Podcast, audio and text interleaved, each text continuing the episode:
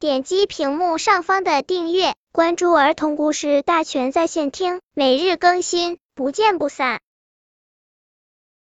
本片故事的名字是《白鸡蛋与黑鸡蛋》。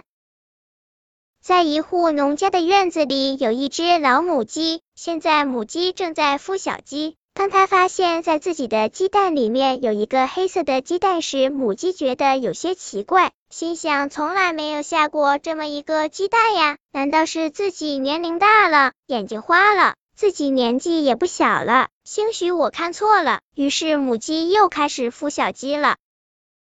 当白鸡蛋们看到自己身旁有一个黑鸡蛋时，白鸡蛋们开始冷落、嘲笑、嫉妒黑鸡蛋。你看你这么脏，你长得太丑了。一个白鸡蛋说道：“我们不会和你玩的。”另一个白鸡蛋说道。黑鸡蛋听到白鸡蛋们的话后，心里并不在意。黑鸡蛋只是为白鸡蛋们感到难过，为自己感到遗憾。他认为自己怎么会和这样一群没有素质的人待一起呢？他们竟然以貌取人，他们太俗气了，成不了大事。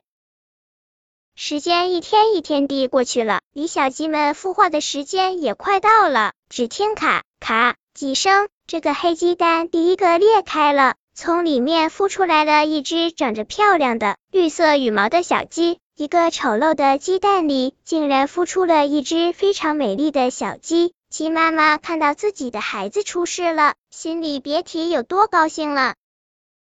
鸡妈妈觉得有点不对，这只小鸡的羽毛不应该是绿色的，难道这只小鸡是一只孔雀？鸡妈妈越看它越像一只小孔雀。为了进一步证明自己的观点。鸡妈妈找来邻居们来帮自己鉴定，大家一致认为这是一只小孔雀。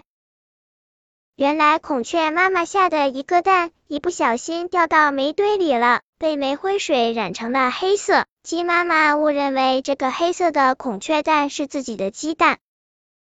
小鸡们一个个都相继出世了。大家看到黑鸡蛋里竟然孵出了一只非常美丽的小孔雀，于是更加嫉妒小孔雀了。小孔雀并不在意小鸡们的冷嘲热讽，虽然小孔雀长得很美丽，但是它并不骄傲，反而非常谦虚谨慎。小孔雀认为，一个人有没有美丽的外表并不重要，重要的是要有真才实学，要有高尚的品德。为此，小孔雀经常向大公鸡、野鸭等学习本领。久而久之，小孔雀练就了一身本领。很快，它就学会了飞行。最后，它终于飞回了家，与父母团圆了。